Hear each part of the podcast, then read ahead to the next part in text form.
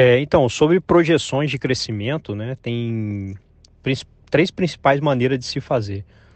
Você pode olhar para o passado da empresa, ou seja, sei lá, qual foi a, a média de crescimento da empresa nos últimos cinco anos, mas esse método eu não, não acho interessante, eu vou explicar por quê. Outro método seria você fazer projeções com base nos projetos que a empresa tem, no guidance, né? O que é o guidance? É você ir lá no, no site de relações com investidores e você lá tem uma projeção do quanto de faturamento, por exemplo, que a empresa vai ter né, para o ano que vem. Isso nas empresas brasileiras ainda é bem fraco, né? É, muitas empresas não fornecem, algumas fornecem informações muito pobres, né?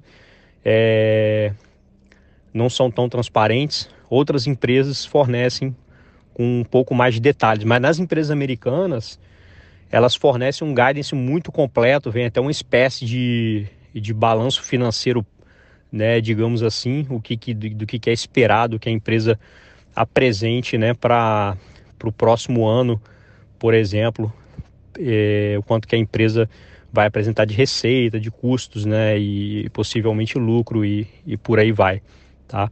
Isso aí já consegue você ter um dar um caminho interessante, pelo menos para você é, ver como é que você pega esse guidance unido com as informações de, de projetos futuros da companhia e aí você consegue ter uma ideia do que, que a empresa vai apresentar de crescimento para os próximos anos. Mas de qualquer forma, ainda assim, é, é, por mais que você seja munido de informações, ainda assim fica uma coisa um pouco ainda subjetiva. Por isso que eu falei que é uma das coisas mais complexas é você projetar crescimento, né? É, e, e, a terceira e última opção seria você fazer através do, é, de uma fórmula matemática que vem das finanças, que é crescimento igual ao retorno sobre o patrimônio líquido multiplicado pela retenção do lucro.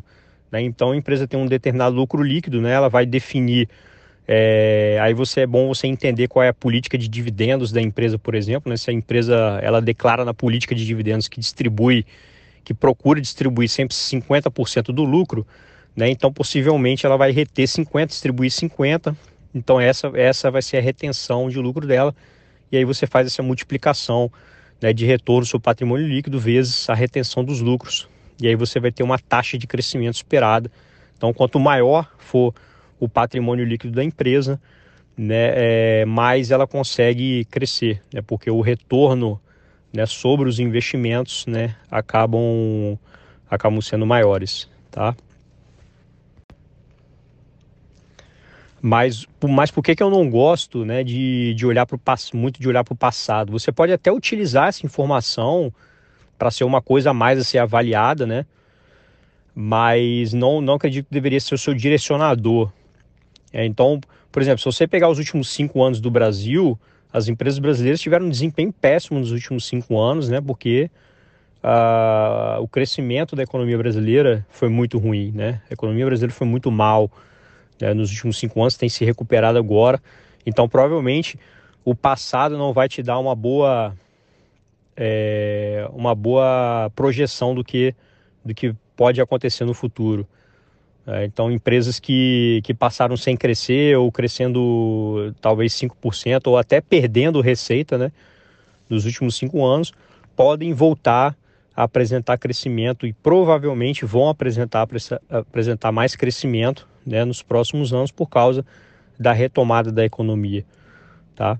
E aí você pode, por exemplo, é, fazer projeções com base, é, pô, com, quando a economia estava boa, a empresa conseguia ter uma determinada rentabilidade, uma determinada margem operacional, né? E aí você pode se basear talvez nisso, né, para projetar que no futuro a empresa consiga minimamente cons consiga alcançar os resultados que ela que ela alcançou no passado. Né? E aí com base nisso você consegue projetar, né, o o, com base na, na margem líquida, né, no retorno do seu patrimônio líquido, que, ela, que aquele negócio é capaz de gerar, você consegue aí projetar um lucro futuro, né? E, e tudo mais. Tá bom, pessoal?